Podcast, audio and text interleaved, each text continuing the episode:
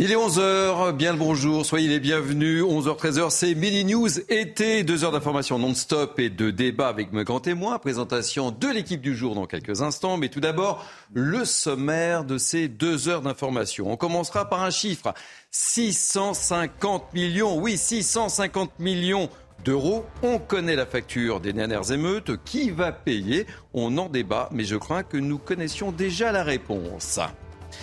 Le 14 juillet, eh oui, vous le savez, c'est vendredi. Certaines villes ou communes durement touchées ont décidé de renoncer aux festivités. On en parle encore sur ce plateau. Et puis on évoquera aussi une déclaration qui fait polémique déjà. Moi, je ne l'appelle pas le petit Naël, je l'appelle délinquant. Ce n'est pas moi qui dis cela, c'est Anne-Laurence Pétel, députée Renaissance d'Aix-en-Provence, qui s'exprime Sujet qui va faire débat, j'en suis persuadé. Et puis on va parler aussi de la Ligue des droits de l'homme. Elle a publié son rapport sur les événements de Sainte-Soline, un rapport qui fait déjà polémique. Voilà, menu très chargé, soyez les bienvenus, installez-vous bien confortablement, mais tout de suite place à l'info. Et l'info c'est Audrey Berthaud. Bonjour Thierry, euh, bonjour à tous. La, sécheresse en France ne recule pas. 68% des nappes euh, phréatiques sont toujours sous les normales. C'est ce qu'a annoncé ce matin euh, le ministre de la Transition hein, écologique, Christophe Béchu, a tenu une conférence de presse à ce sujet ce matin. Écoutez-le. Quand on regarde la situation, on a globalement une situation qui a peu varié entre mai et juin.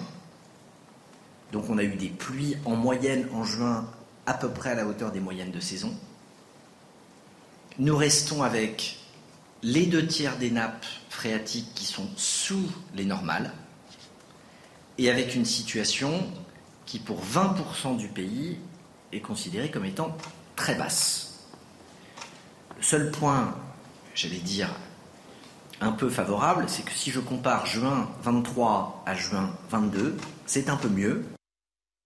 25 départements ont été placés en vigilance orange, orage ou canicule. Certains euh, le sont pour les deux phénomènes. Les départements concernés se situent dans l'est du pays. Des orages potentiellement euh, violents se développeront de l'Auvergne à l'Alsace. Jusqu'à 39 degrés sont attendus euh, dans certains départements. À Lyon, chacun s'organise pour affronter la chaleur. Olivier Madinier sur place.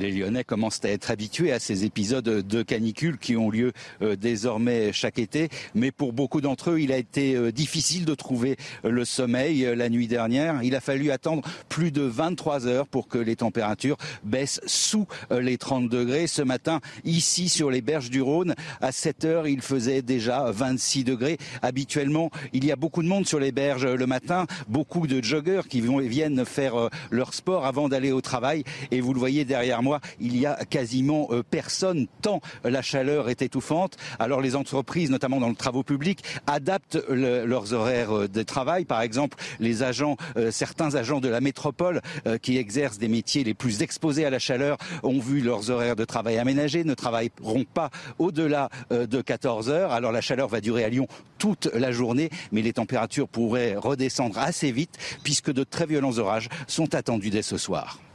Les dirigeants des euh, pays membres de l'OTAN sont réunis pour un sommet crucial en Lituanie. Emmanuel Macron doit arriver euh, d'une minute euh, à l'autre. Plus tôt dans la journée, le secrétaire général de l'OTAN a promis d'envoyer un message clair et positif à l'Ukraine dans la perspective d'une adhésion à l'Alliance. Enfin, le ministre des Transports était sur le chantier de Notre-Dame ce matin. Clément Beaune a assisté à la livraison des charpentes de la cathédrale. Alors, comment s'est déroulée cette livraison via la Seine? Les réponses avec Michel Chevalet. Cette image de la grande grue de 80 mètres de haut qui sort de la barge, les éléments de la charpente, c'est-à-dire qu'il y a trois fermes, ce sont de, gros engins qui pèsent plusieurs dizaines de tonnes, ça fait tout de même 15 mètres de côté et 10 mètres de haut, ces éléments qui vont être grutés et montés en haut à l'endroit où va y avoir la flèche sont symboliques à deux niveaux. Le premier, ça vous montre que les travaux de restauration avancent et qu'une page est en train de se tourner, qu'on va s'attaquer à la partie la plus délicate, c'est-à-dire la construction de la charpente de la flèche avant la couverture complète de Notre-Dame. Et le deuxième élément, c'est que vous voyez qu'on a utilisé les voies navigables. Et comme quoi nos anciens n'étaient pas si bêtes que ça, pour amener les matériaux lors de la construction de Notre-Dame, à la fois les pierres de calcaire et les poutres de chêne pour fabriquer la charpente, eh bien, il n'y avait pas de route, il n'y avait pas de chemin de fer. et ils ont utilisé les voies navigables. Et voilà pour euh, l'essentiel, Thierry, à 11h. Et on retrouve bien sûr à midi. Le rendez-vous est pris. Allez, euh, Midi News été, c'est parti jusqu'à 13h avec moi pour commenter cette actualité avec un programme chargé. Naïm Fadel, essayiste, ravi de vous accueillir. Ravi d'être avec vous. Moi aussi, je suis ravi. Caroline Pilastre, Ravi de vous retrouver, chroniqueuse, évidemment. Aussi, hein. Eric de Rigmaten, on va commencer avec un sujet euh, pour vous. On va parler des assurances, euh, journaliste économique, soyez bienvenue. Merci. Florian Tardif, vous ne me quittez plus, journaliste politique. Je suis ravi de vous avoir sur mon plateau en tous les cas. je suis ravi également de retrouver Arthur de, de directeur de la rédaction de L'Incorrect. Soyez bienvenue, mon cher Arthur. Allez, on va commencer par un chiffre, je le disais. Oui, un chiffre qui nous est parvenu ce matin, la facture des émeutes. 650 millions d'euros pour les assureurs. 650 millions d'euros, c'est deux fois plus que le chiffre qui avait été estimé la semaine dernière. Détail de cette facture, on en parle juste après, tous ensemble, avec Clémence Barbier. Marseille, Lyon ou Paris, dans toutes ces grandes villes, des dizaines de commerces pillés, des bâtiments municipaux saccagés lors des émeutes qui ont suivi la mort de Naël. Coût de ces dégradations aux assurances, 650 millions d'euros, soit plus du double des 280 millions d'euros anticipés la semaine dernière. Selon la Fédération France Assureur, 3900 biens des professionnels et des collectivités locales ont été touchés. Au total, la fédération décompte 11 300 déclarations de sinistres liés aux violences. Une situation alarmante notamment pour les commerçants qui avaient poussé Bruno Le Maire à réagir auprès des assureurs. Le ministre de l'économie avait demandé le prolongement des délais de déclaration, de réduire les franchises et d'indemniser rapidement les professionnels victimes des émeutes, message entendu par certains comme Covea ou Massif. Dans un communiqué, France Assureur décrit une situation exceptionnelle. La nature des sinistres liés aux violences de ces derniers jours est très différente de ce que notre pays avait connu en 2005. À l'époque, les dégradations et les incendies aux véhicules avaient représenté plus de 80% des sinistres, pour un coût total de 204 millions d'euros. Facture salée, mon cher Eric de Rigmaten, et nettement plus salée qu'en 2005. Hein. Oui, et surtout, ce qui est inquiétant, c'est de se dire que euh, derrière, on ne va pas faire payer euh, les, les oui, personnes. Qui va payer? Les, mineurs qui sont fait, enfin, les hmm. parents des mineurs, parce que hmm. théoriquement, quand vous avez des enfants qui font des, bêtises, qui saccagent, c'est vous qui êtes responsable. Euh, et donc dans ces cas-là, ce sera, c'est pas eux, c'est pas les familles qui vont payer. Donc ça va être porté par les assureurs, hein, qui ont accepté d'ailleurs de, financer une grande partie de, de ces coûts. Alors je rappelle, sur ces 650 millions d'euros, vous avez 55 qui sont euh, dus aux dégâts professionnels, c'est-à-dire les commerces que vous voyez complètement dévastés, mmh. et 35% euh, pour les collectivités. Et là, autant euh, les biens professionnels sont couverts par les assurances, Bon, c'est leur rôle, même si c'est tout à fait scandaleux ce qui s'est passé. Après, l'assurance joue, mais ça va faire monter les cotisations à, terme. Mais ce qui est tout à fait inadmissible, c'est que les 35 du coup, va être supporté par le contribuable. Ah oui, hein, c'est ce que je disais, on connaît déjà la réponse, qui va payer. Bien sûr. Qu'est-ce qui va se passer? Je regarde. pour les assurances, c'est-à-dire soit on paye maintenant, soit on paye plus oui, tard. c'est ça. ça. Exactement. On aura un assureur tout à l'heure. Hein. Quand vous regardez le coût d'un tramway, vous savez combien ça coûte un tramway? C'est entre 2 et 5 millions d'euros. Donc quand vous voyez cramer un tramway, c'est 5 millions d'euros. Un bus, c'est 500 000 euros. Ah hein, je ne vous parle même pas des abribus euh, qui, ont en pagaille qui ont été euh, démolis. Et ce qui est d'autant plus inquiétant, c'est que euh, quand vous regardez aujourd'hui les finances des collectivités locales, ça, on pourra en parler aussi, elles sont en, très mauvaise posture. Vous avez la taxe d'habitation qui a été supprimée. Le gouvernement s'était engagé à compenser à l'euro près le fait que cette taxe d'habitation qui touche tous les Français soit supprimée. Mais malheureusement, l'argent ne rentre pas dans les caisses. Et ensuite, vous avez la taxe foncière. On dit toujours, ah oui, mais la taxe foncière, ce sont les propriétaires. Oui, mais vous avez de plus en plus de propriétaires en France. Et les propriétaires sont soumis à une pression fiscale considérable.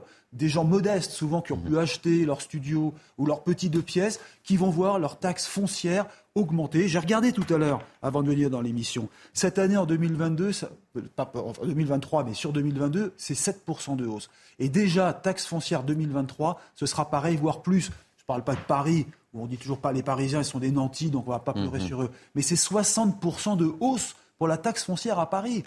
Vous ajoutez là-dessus ces dégâts qui n'étaient pas prévus, je ne sais pas comment les collectivités vont faire. Et d'ailleurs, les maires ne parlent pas beaucoup, à part le maire de Montargis qu'on a, a eu. Et on va être dans quelques instants avec. Ils sont discrets parce qu'ils savent très bien que la pression fiscale va augmenter. Et même Bruno Le Maire a annoncé, encore je crois hier, ah, le, ralentissement de la, baisse des impôts, eh bien, va ralentir.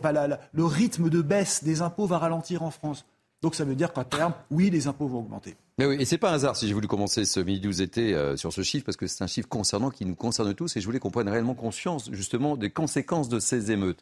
Petit tour de table, et puis dans quelques instants, on sera avec Viviane Malek, qui est présidente de l'Union commerciale de Montargis, qui a été fortement touchée elle-même d'ailleurs. Mais d'abord, petit tour de table avant de retrouver Viviane Mallet. Caroline Pilastre. Eh oui, 650 millions, c'est pas rien. Hein bah non, c'est pas rien, mais nous ne vivons pas dans un monde de bisounours. Je ne me l'aurais pas, je savais très bien qu'il y aurait une augmentation d'impôts d'une manière ou d'une autre, hein, que ce soit au niveau des cotisations d'assurance et autres. C'est toujours la majorité silencieuse, c'est-à-dire la plupart d'entre nous hein, qui subissons, qui sommes sanctionnés. On traverse sur les clous, on suit les règles, et là, eh bien, on va encore casquer, pardonnez-moi d'être trivial, et c'est scandaleux parce qu'on nous dit qu'il n'y a plus d'argent dans les caisses. Donc, comment va-t-on faire? Il faut bien reconstruire les mairies, il faut bien reconstruire les écoles, les infrastructures, les équipements, les institutions, tout. Et attendez, ça se trouve, je ne veux pas faire mon oiseau de mauvais augure, mais ça n'est pas fini. Attendant le week-end du 14 juillet, peut-être qu'on va rajouter sur la liste des impôts d'autres émeutes, d'autres casses et d'autres vandalismes. Mais écoutez, moi, je suis doublement écœurée parce qu'il y aura encore moins d'argent pour des causes. Des cause, pardonnez-moi, chacun prêche pour sa paroisse, comme la mienne, c'est-à-dire le handicap. Donc nous, nous ne demandons rien, nous sommes la population la plus discriminée, stigmatisée. Vous ne nous voyez pas ni cassés, ni brûlés, ni vandalisés, et on va encore subir comme plein d'autres gens. Donc je trouve ça lamentable, mais de toute manière, nous sommes les contribuables, nous sommes les vaches à lait. Naïm Fadel. Moi, je crois que euh, c'est la goutte qui a fait déborder le vase. En fait, je crois que vraiment les Français n'accepteront pas de devoir encore payer et que ces coupables ne soient pas euh, punis et surtout qu'ils ne payent rien. Ce n'est pas possible. Ce n'est plus entendable en fait. Euh, toutes euh, ces, structures qui vont devoir être. Alors moi, je suis d'ailleurs d'accord avec un maire qui a dit qu'on reconstruit pas tout de suite et que les habitants aussi des quartiers doivent prendre la responsabilité justement pour désigner les coupables. Il faut que la citoyenneté aussi elle se joue. Donc aujourd'hui, il faut aujourd'hui il faut absolument absolument que le gouvernement donne des signes forts concernant la responsabilité des parents des mineurs. Il faut qu'il y ait des poursuites pénales contre des parents, puisque c'est eux qui sont responsables. Et il n'est pas concevable que sous prétexte qu'ils ne, sont, sont pas solvables, ils ne payent pas. Donc moi, j'en appelle à une responsabilité, parce que cette responsabilité du gouvernement, elle va permettre que ce pays ne se fracture pas plus, parce que là, vraiment, il y a un ras-le-bol et une colère inouïe dans notre pays. Et c'est vrai que si on ne fait pas, si on ne donne pas un message fort, on n'y arrivera pas. Et je voudrais vraiment qu'aujourd'hui, on se penche sur la question des allocations familiales, la suspension des allocations familiales pour les enfants de ces mineurs délinquants. Euh, réaction, dernière réaction à Arthur de Vastigan, et ensuite on sera avec euh, donc Vivienne Mallet, présidente de l'Union euh, commerciale de Montargis, et également un assureur, Olivier Moustakakis, qui est président d'Assurland.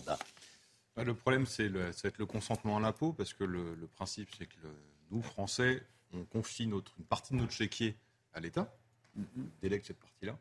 Et lorsque l'État organise, institutionnalise un mensonge, comme c'est le cas avec les émeutes, entre euh, qui pouvait prévoir, entre Mathéo qui brûle un drapeau français, Kevin qui euh, gueule voilà, la France est raciste, et, euh, et les 7000 émeutiers, bah, vous n'avez plus confiance en l'État. Et donc vous ne voulez plus lui confier votre argent. Donc le, le problème, il va être là. Et ensuite, vous avez évidemment encore une inégalité de traitement parce que euh, la majorité des Français n'habitent pas dans ces quartiers dits sensibles ou dans les cités, et 85% des Français les plus pauvres habitent en ruralité.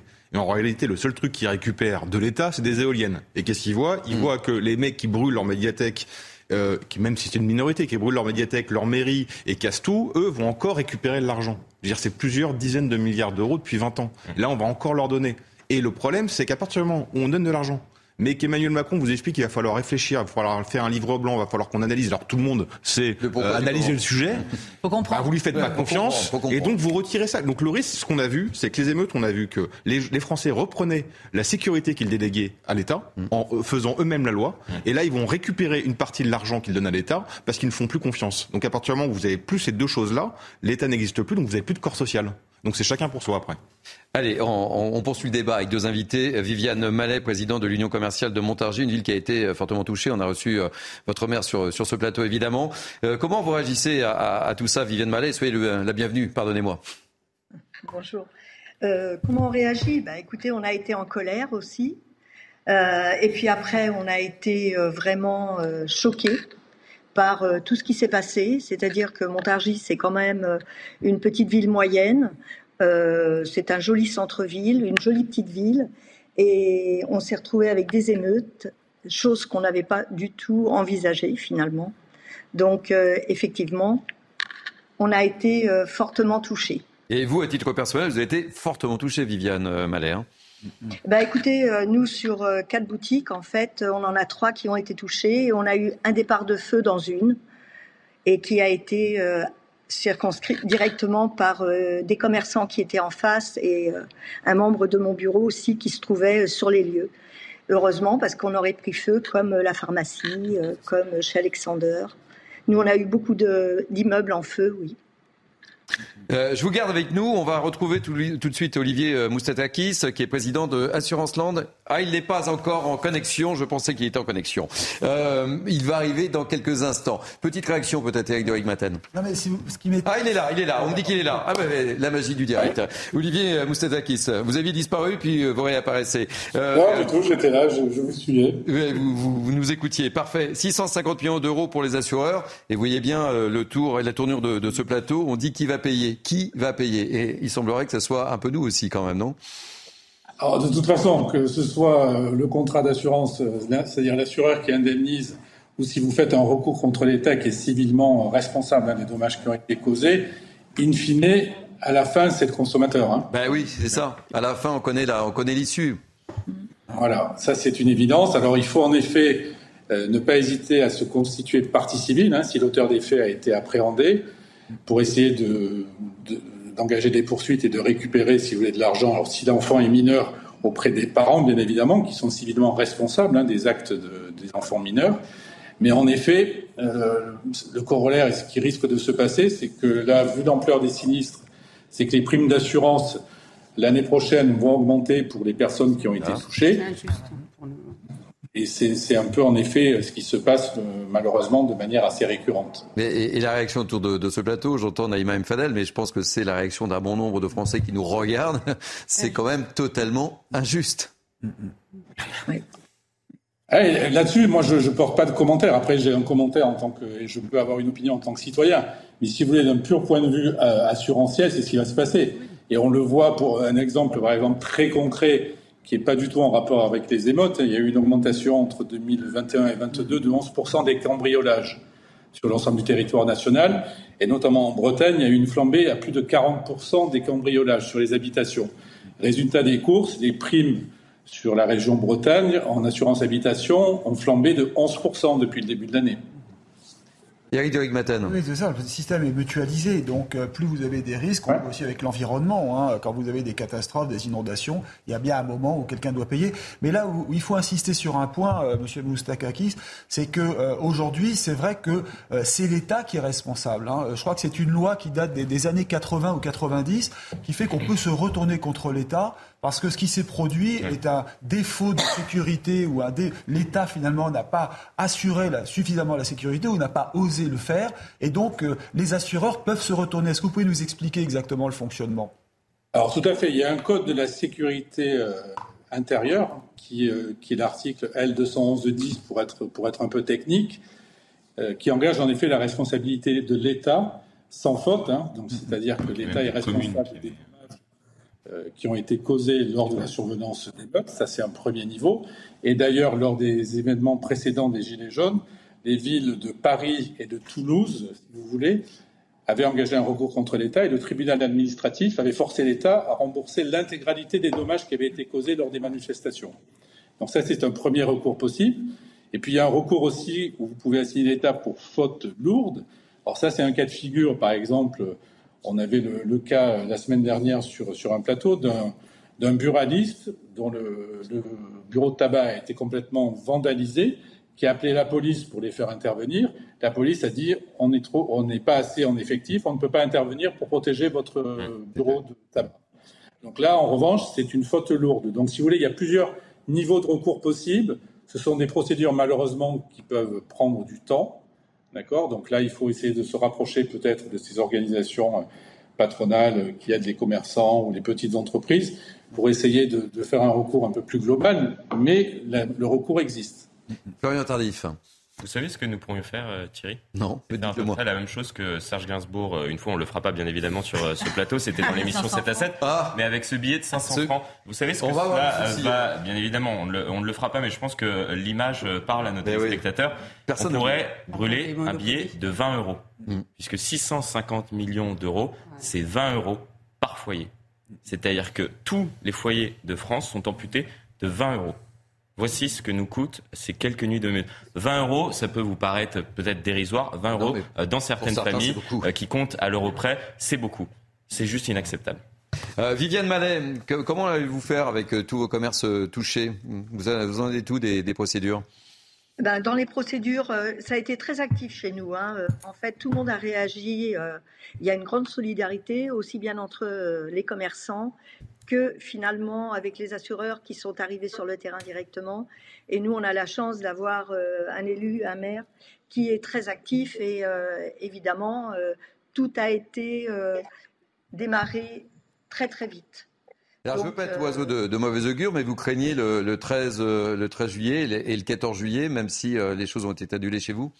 Non, on- c'est pas qu'on craint, non, non. C'est parce qu'on a des immeubles qui sont en train d'être déconstruits. Et euh, le, 14 le, le feu d'artifice chez nous, en fait, euh, apporte beaucoup de, citoyens, finalement. Et euh, c'est très embêtant qu'il circule dans la rue, euh, la, la rue numéro 2, qui, là, est toujours en train de déconstruire un immeuble. Et on a des grands étés, on a plein de choses comme ça. Et ça pourrait quand même être dangereux. Donc on sait que ce jour-là, la population, elle passe un peu partout. Mais bon, je ne dirais pas qu'on a peur euh, d'avoir d'autres émeutes. Bon, écoutez, merci en tous les cas d'avoir apporté ce, ce témoignage. Viviane Mallet, je rappelle que vous êtes présidente de l'Union euh, commerciale de, de Montargis. Petite réaction, Arthur de Vatrigan, sur, euh, sur ces échanges et sur la synthèse de notre ami Florian. Bah, J'entends le- la possibilité de se retourner contre l'État, Hum. mais l'État, ça reste les Français. Euh, et Ouais. donc, euh, si c'est l'État qui paye, c'est les Français qui encore, payent. bah, et on tourne. Mathéo et. Kevin, ils On payent pas d'impôts. Hein. Mathéo et Kevin, ils, sont plus, ils ont plus d'oseille que nous, parce qu'ils ont un business qui rapporte, mais sans TVA, sans déclaration. Ils peuvent même acheter des bagnoles en Pologne et les conduire en étant mineurs. Mais ils payent pas d'impôts. Donc, encore une fois, vous allez juste déporter le problème. Et si l'État qui paye, ça va être les Français qui vont Ouais, payer. C'est pour ça que la question de l'impôt, par exemple, euh, elle est intéressante et je pense qu'un jour, il faudra l'aborder sérieusement. Parce que quand vous payez ne serait-ce que, que 20 euros d'impôt, par exemple, ce qui pourrait être euh, mis en place, c'est le rapport aussi à la citoyenneté. C'est le rapport aussi à tout. C'est-à-dire qu'aujourd'hui, on peut se dire, ben, grâce à mes impôts, euh, je finance, je contribue à financer telle, telle chose. Et du coup, je pense que le regard est différent quand on veut euh, casser, etc. Et je pense qu'aujourd'hui, il y a aussi un problème de rapport à la citoyenneté qui est aussi le fait du rapport à l'impôt. Et je, je me faisais dernièrement une réflexion sur la taxe d'habitation. Au moins, la taxe d'habitation, tout le monde l'a payée. Tout le monde l'a payée. Alors, effectivement, a été régulée en fonction euh, de la composition de la famille. Mais tout le monde l'a payée. Aujourd'hui, la taxe d'habitation, elle a été supprimée. Donc, c'est intéressant aussi de voir qu'aujourd'hui, on a peut-être aussi quelque chose à interroger pour ce réel rapport à la citoyenneté. Matin nous soutient à intervenir. Oui, pour vous Sur dire qu'on n'en parle pas beaucoup et peu de Français, je pense, le savent, c'est que vous n'avez plus que 43% aujourd'hui des, des Français qui travaillent qui payent un impôt sur le revenu. Ouais. 43% et 57% donc qui n'en payent plus et qui ne sont pas concernés finalement quand on vous parle d'augmentation d'impôts. Alors bien sûr, après il y a la TVA. Exactement. Hein, elle représente je crois, plus de 300 milliards, c'est une des premières ressources de l'État. Mais euh, il y a ça et donc peut-être il y a une déresponsabilisation hein, de, de la part des, des- des Français qui se rendent pas compte que finalement. Et puis, quand on dit le quoi qu'il en coûte, parce que là, si l'État venait à payer ses dégâts, peut-être dans, dans plusieurs mois, voire années, parce que ça sera très long les recours, c'est quoi finalement? Bah, C'est euh, la dette qui servira à payer ça, puisque finalement, euh, l'État n'ayant plus aujourd'hui tellement de ressources, il est obligé de s'endetter. Et je rappelle qu'on a dépassé le cap des 3 000 milliards hein, quand même. hein. Ouais, c'est énorme. 3 000 milliards de dettes, avec en plus des taux d'intérêt qui montent. Donc le poids de cette charge de la dette augmente sans cesse. Donc c'est vraiment une situation très complexe. Et on a un peu l'impression d'avoir des œillères. Enfin, que l'État a des œillères. Il ne se rend pas compte, en fait, de cette bombe à retardement économique. Là, j'entends. hein. Et surtout, pardonnez-moi, si Oui, la euh, facture Caroline s'alourdit hein, ce week-end, comme on le dit potentiellement, là où je te rejoins, Naïma, c'est qu'il faudrait un geste symbolique pour ces familles. Évidemment, ne soyons pas démagos. Beaucoup de Français et ces familles n'ont pas les moyens de payer 75 000 euros d'amende. Mais si on les ponctionnait, même sur des minima sociaux, ne Oui, serait-ce que 5 ou 10 exactement, euros, voilà. je peux vous dire que ça leur ferait mal à la fin du mois. Et au moins, ce serait un geste qui irait dans le bon sens vis-à-vis de nous tous. Parce que tu l'as dit, C'est totalement injuste. Vous avez déjà les Français qui subissent l'inflation en ce moment. Ils vont devoir rajouter en plus bah, euh, cette facture. Et en fait, on rend service, excusez-moi Thierry, on rend service à ces familles. Si depuis, euh, dès le, premier acte de délinquance, on, tombe entre guillemets sur les familles pour qu'ils payent, qu'elles réparent pour leurs enfants, ça veut dire qu'on empêche peut-être ce gamin de s'installer dans la délinquance. Et d'ailleurs, je souligne que c'est ce que fait aujourd'hui le Danemark. Et rappelons-nous que le Danemark, c'est pas euh, la droite, hein, c'est des sociodémocrates. Euh, Olivier Moussatakis, dernière intervention. Euh, on peut craindre malheureusement que, que, la note soit encore plus élevée. encore une fois, je veux pas être oiseau de mauvais augure, mais il y a le 13 et le 14 juillet qui approchent, quoi. Oui, et puis aujourd'hui, si vous voulez, aujourd'hui, depuis les, les, émeutes ont démarré il y a environ 10 jours, il y a eu quoi? Il y a eu 11 000, un peu plus de 11 300 sinistres qui ont été déclarés. Donc c'est une première estimation. Si d'autres sinistres viennent à être déclarés en cours parce que les gens sont en train de les déclarer, potentiellement la facture, en effet, peut, augmenter. Écoutez, merci en tous les cas de, ce témoignage, Olivier Moustakakis. Je rappelle que vous êtes le président d'Assurance Land. On va marquer une première pause, si vous le voulez bien, dans ce Mini News Weekend. Et on continuera euh, d'évoquer le 14 juillet avec les craintes, évidemment, dans les mairies. A tout de suite.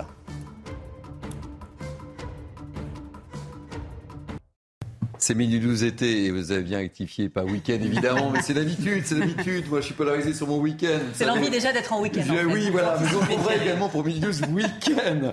Merci. Naïma, c'est vrai qu'on a l'habitude de se retrouver le week-end.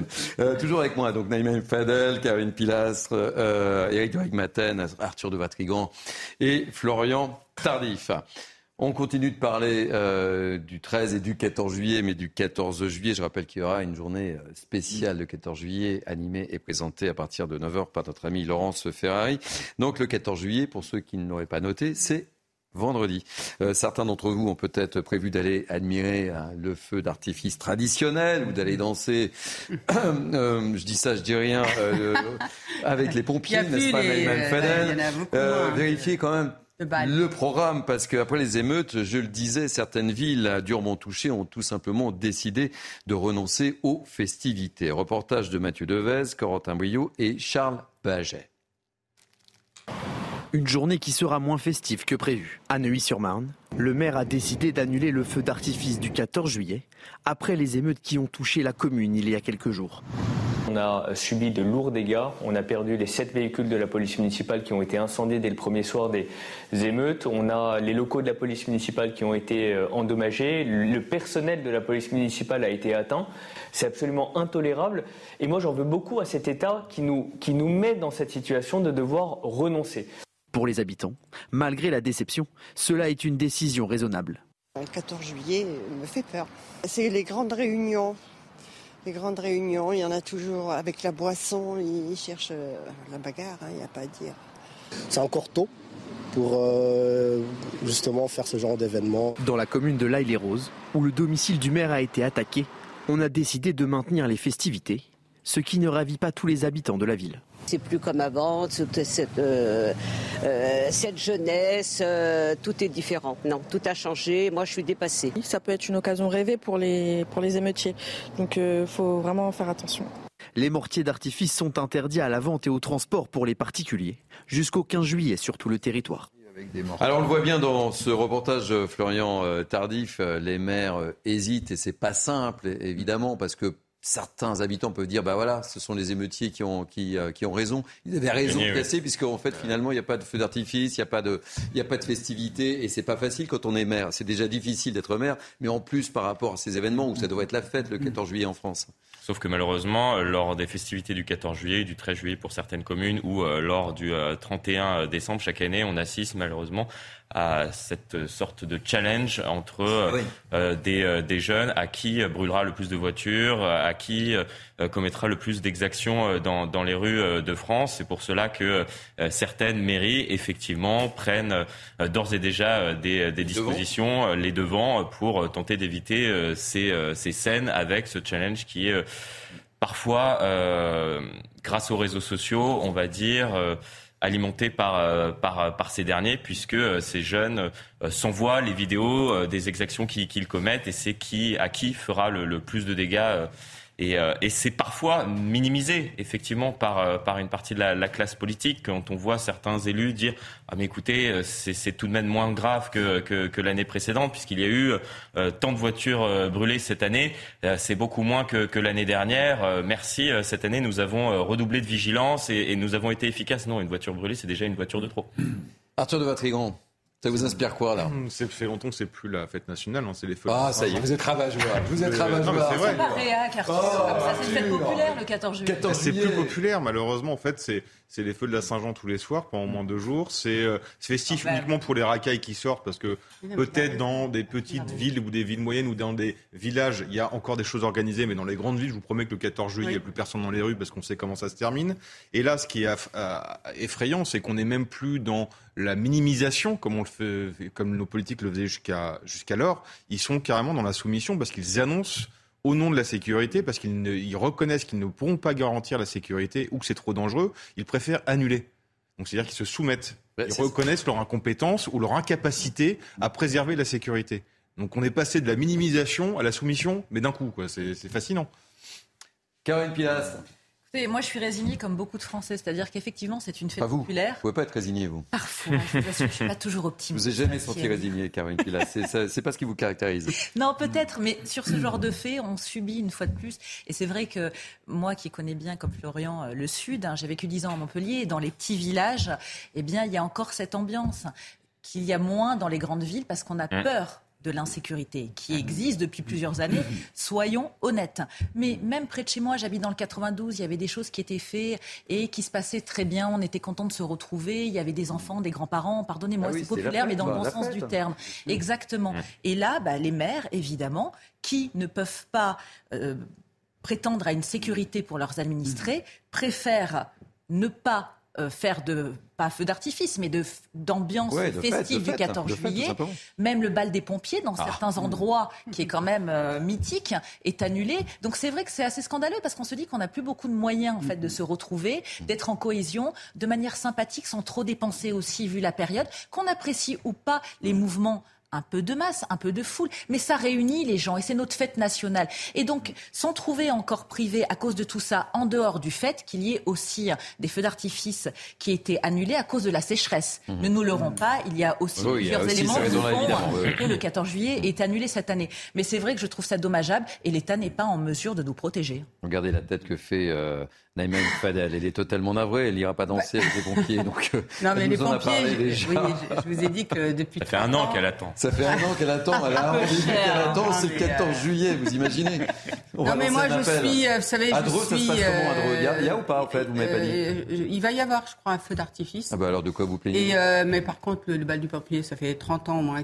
qu'on n'a plus de, de bal, à cause, encore une fois, de toute cette délinquance de pré-ado et, d'ado. Mhm. Vous savez, moi, je, je, suis euh, dépité, en fait.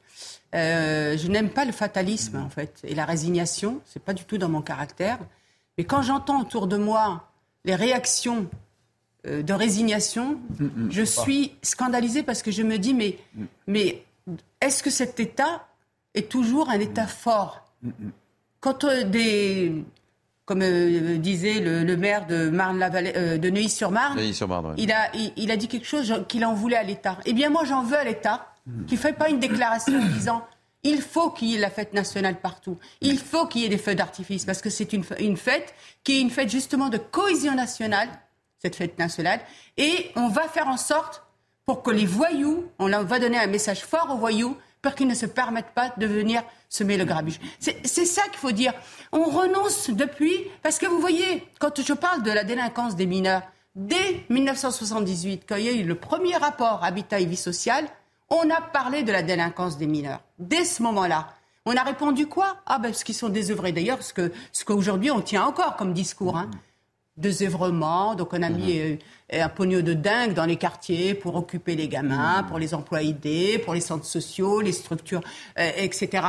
Et regardez ce que ça donnait aujourd'hui. Donc aujourd'hui, il faut revenir, changer de logiciel et revenir à un État fort. Et un État fort, il ne tremble pas devant les voyous. Et un État fort, il ne se résigne pas. Excusez-moi, je suis vraiment en colère parce que je, on veut croire en l'État. On est là, on est solidaire, l'unité. Mais à un moment, si l'État n'est plus en capacité, qu'est-ce qu'on fait? Allez, on va retrouver euh, une invitée. Euh, c'est la, maire d'Aubervilliers, Karine Franclet, euh, qui est donc maire d'Aubervilliers. Soyez la bienvenue. Je suis ravi de, vous accueillir. vous, en gros, vous maintenez les festivités du 14 juillet dans votre commune. Expliquez-nous. Mais vous mettez un certain nombre de mesures en place. Racontez-nous un peu. Oui, tout à fait. Alors, on est euh, depuis euh, ces, épisodes de, crise, on est en contact permanent. Notre police municipale, la police nationale, la BSPP, on a les services du préfet, bien évidemment, et on a, on, on s'est réunis très régulièrement. Et là, nous avons décidé de, maintenir, euh, tout en ayant un dispositif de sécurité évidemment renforcé, et puis des mesures aussi euh, au cas où s'il devait y avoir euh, des événements. Donc tout est sous contrôle. Et pour nous, voilà, on a eu des jours euh, très difficiles avec des, équipements d'intérêt public touchés. Les premières victimes étaient avant tout les habitants d'Aubervilliers. Et moi, j'avais absolument pas envie de, les priver de ce moment de fête et de rassemblement qu'est notre fête nationale. Bravo, il hors de question que les émeutiers gagnent. Vous avez, vous avez les félicitations de Naïma M. Fadel qui vous dit bravo madame. Voilà.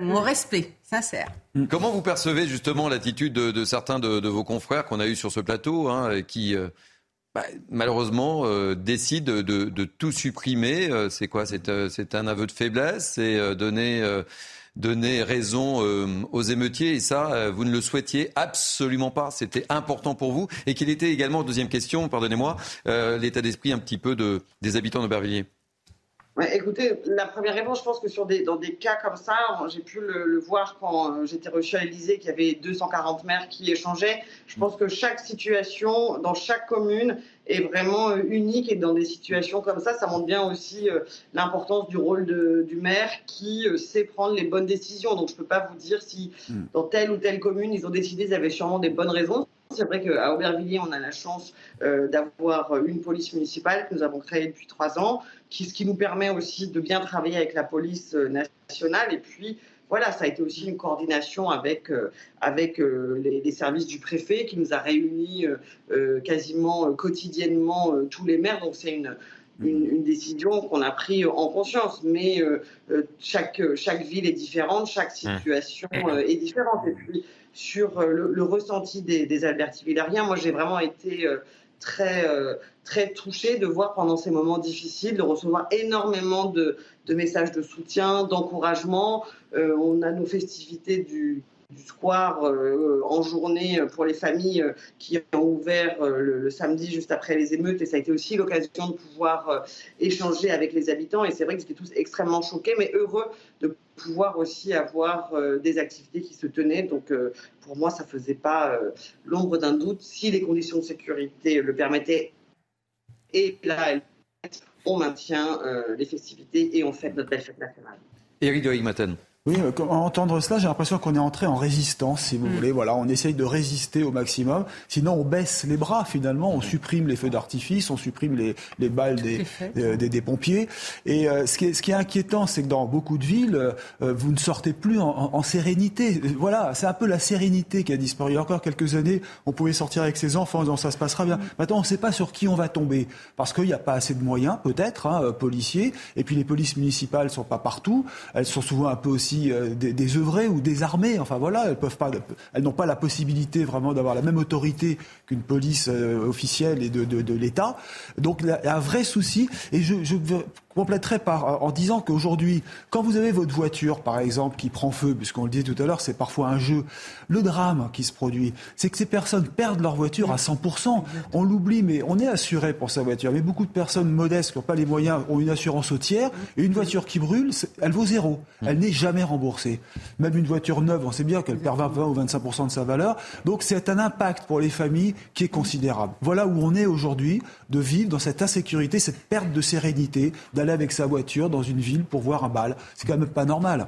Arthur de Ratligan, vous applaudissez à, demain la, prise de position de, Karine Franclet qui maintient euh, coûte que coûte. C'est important? Oui, bien sûr, c'est fondamental, parce qu'on a parlé beaucoup de la cohésion nationale, mais si vous essayez de vous rappeler, les seuls moments de cohésion nationale que le pays a connus sont uniquement dans les jours qui ont suivi des drames. Euh, Charlie Hebdo, l'incendie de Notre-Dame de Paris. Et quand vous dites que le pays euh, a une cohésion nationale que à ce moment-là, votre hymne ressemble de plus en plus à un chant du cygne qu'à une vraie Marseillaise. Et je trouve que c'est assez révélateur et assez inquiétant. Donc oui, c'est bien que des maires résistent.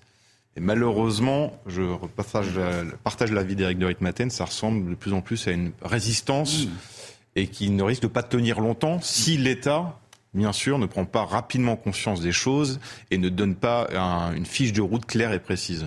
Euh, Karine Franclet, vous avez le sentiment, euh, quand on écoute euh, Eric de Rigmaten partir de, de, de, rentrer en, en résistance? Non, pas en résistance, juste d'être déterminé. On a, vous savez, quand on est on est maire euh, d'une grosse ville avec, qui cumule de nombreuses fragilités qu'on est en train de reprendre, euh, remettre de l'ordre, euh, redonner un cadre de vie serein depuis maintenant trois ans. Mmh. On ne fait pas de la résistance, on reste déterminé sur l'objectif et à partir du moment où les conditions sont réunies, on continue et on, garde, on garde le cap et c'est important. Florian Tardif. Oui, je pense qu'il euh, faut euh, absolument être euh, dans cette forme de, résistance face à, ceux qui, souhaitent absolument allons jusqu'au bout des, choses, détruire peut-être notre à la fois notre modèle social et plus plus globalement notre République, puisque s'en prendre comme on l'a vu ces, derniers temps à des symboles, premièrement euh, à des commissariats, à euh, des bâtiments euh, de l'État, c'est-à-dire des préfectures. Mais bon, c'est presque des images auxquelles on, on s'habitue, malheureusement, puisque ce n'est pas la première fois. Mais dorénavant, ils s'en prennent à des écoles. Enfin, on cherche à comprendre finalement pourquoi. Est-ce que c'est de la bêtise? Est-ce qu'il y a un dessin euh, euh, politique qui semble se, se dégager chez, chez, chez, certains émeutiers C'est ce qui a, c'est ce qui a, c'est ce qui a choqué d'ailleurs, y compris euh, et, et peut-être les, les, premiers, les habitants parfois de, de ces centres-villes, de ces quartiers. On, on se souvient tous de, de, cette dame qui habitait dans, dans ce quartier et qui descend en criant, en pleurant et en tentant d'interpeller euh, les, les, émeutiers qui étaient en train de, de, de, mettre le feu à une école en disant pas l'école, pas l'école, pas l'école, s'il bah vous plaît. Enfin, euh, on est stupéfait et effectivement, je, je, rejoins ce qui vient d'être dit par, euh, par la maire ici. Il faut être dans une forme et, et, malheureusement, on ne devrait pas être dans cette forme de, de résistance. Enfin, le terme est fort. Ah oui. Karine Franclet, qu'est-ce qui a été touché chez vous à Aubervilliers Les émeutiers sont, sont pris à, à, quoi? À des écoles à... Alors, on a l'acte le plus marquant a été euh, l'incendie du dépôt de bus. On a 12 bus euh, qui sont partis. Euh, dont on a parlé hein, sur, le, sur plateau de CNews. Voilà. notre chantier de la piscine olympique qui a été légèrement impacté, mais fort heureusement, on n'est pas dans le. Ça n'a pas retardé et elle sera, elle sera livrée. Après, on a eu énormément de, de commerces pillés, puis de scènes de, de guerre urbaine, mais fort heureusement, pas d'équipement public touché. Vous avez euh, estimé à combien le montant des dégâts sur votre commune, euh, Karine euh, Franclay bah, Écoutez, sur le, rien que sur la, RATP, on est à plus, de, à plus de 2 millions. Après, sur le chantier de la piscine, hmm. on est en cours de chiffrage. Et puis sur les, sur les commerces, on n'a pas la, remontée, la remontée globale. Et est-ce que vous êtes, même si vous maintenez les festivités, vous êtes inquiète ou pas pour D'ailleurs, c'est le 13 ou le 14 chez vous, à Aubervilliers?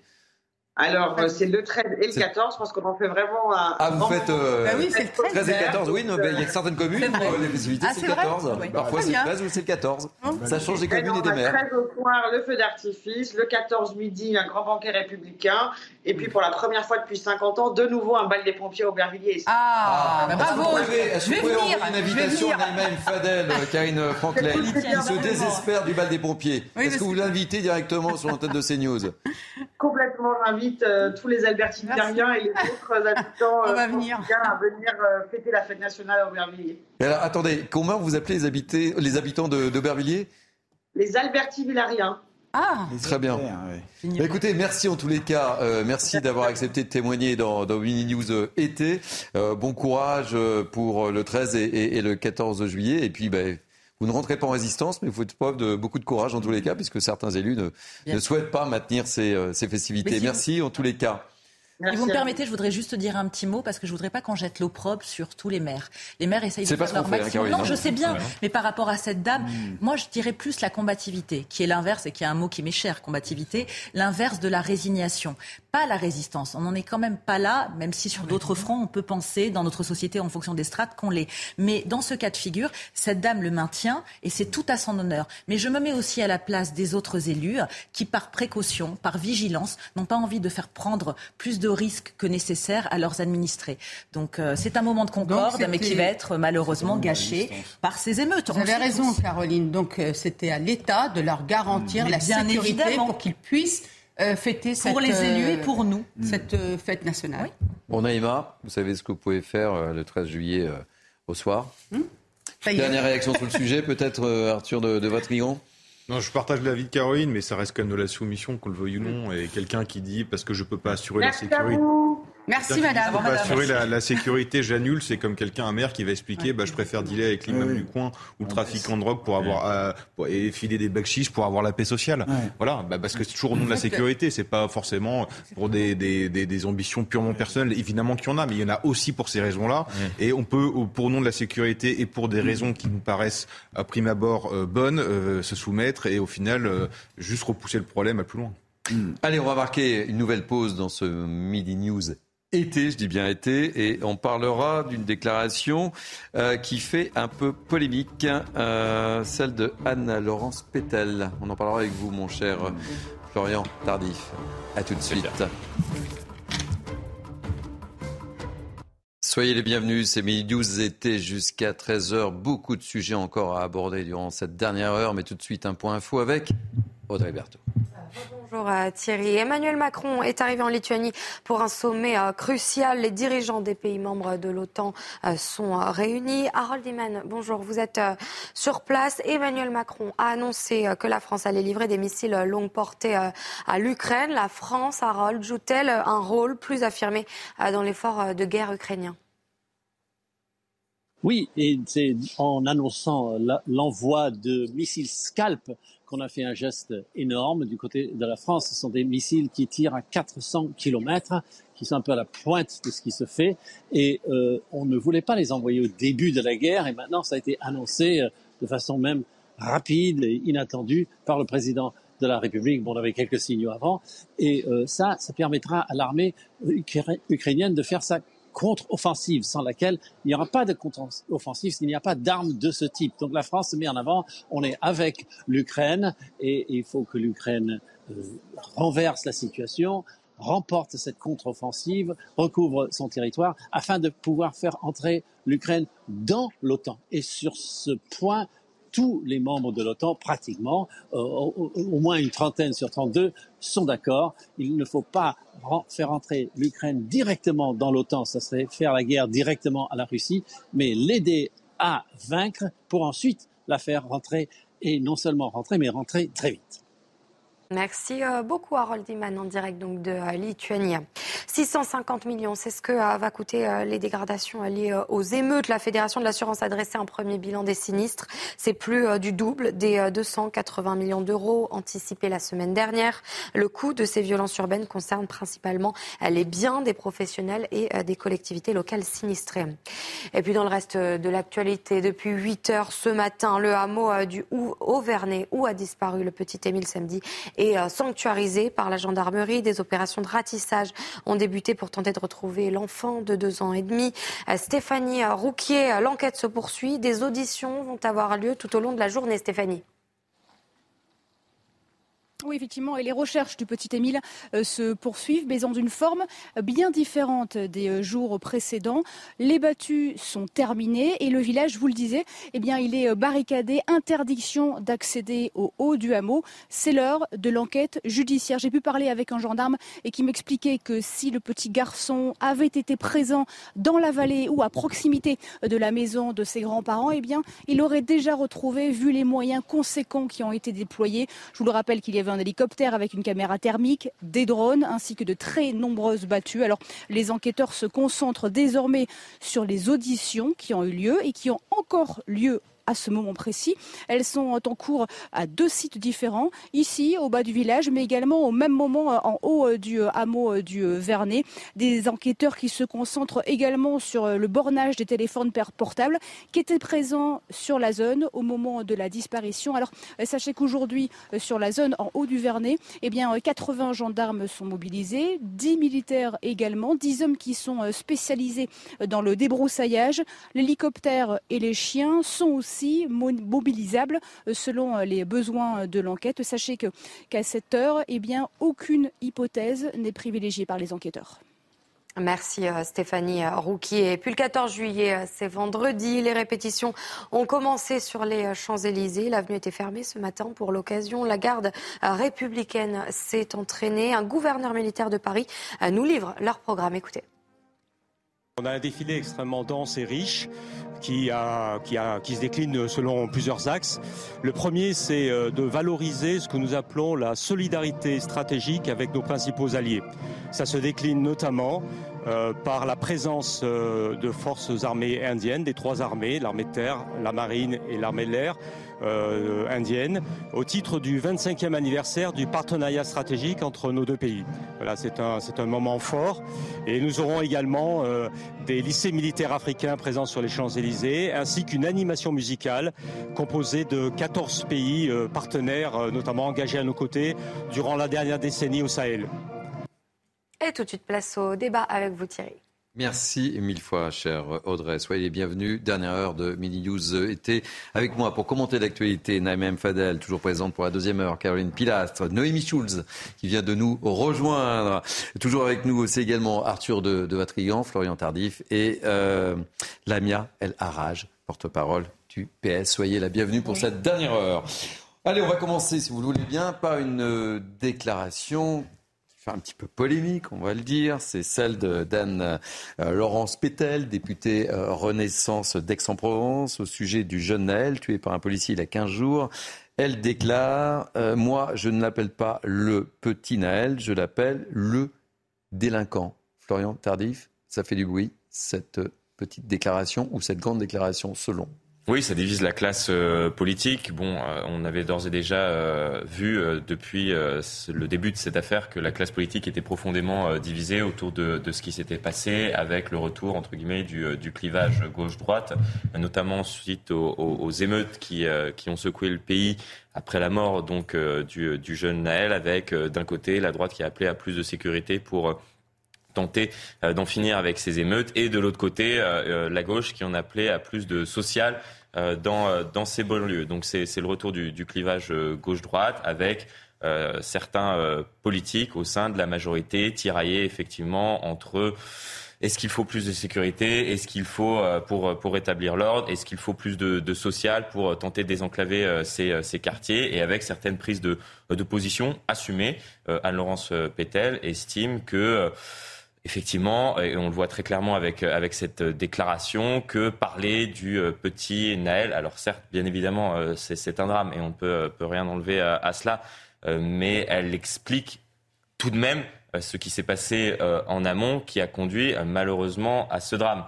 Et, elle rappelle des faits et, effectivement une partie de la classe politique aujourd'hui l'accuse et, on le verra très certainement, de, récupération euh, politique. Elle, elle ne souhaite pas parler du petit Naël, c'est-à-dire de minimiser en mmh. quelque sorte euh, les faits, et estime également que c'était un jeune euh, délinquant pour pouvoir bien évidemment justifier donc ce contrôle des, policiers. Alors c'est tombe bien, nous avons une politique sur ce, sur ce plateau, Lamia El Haraj.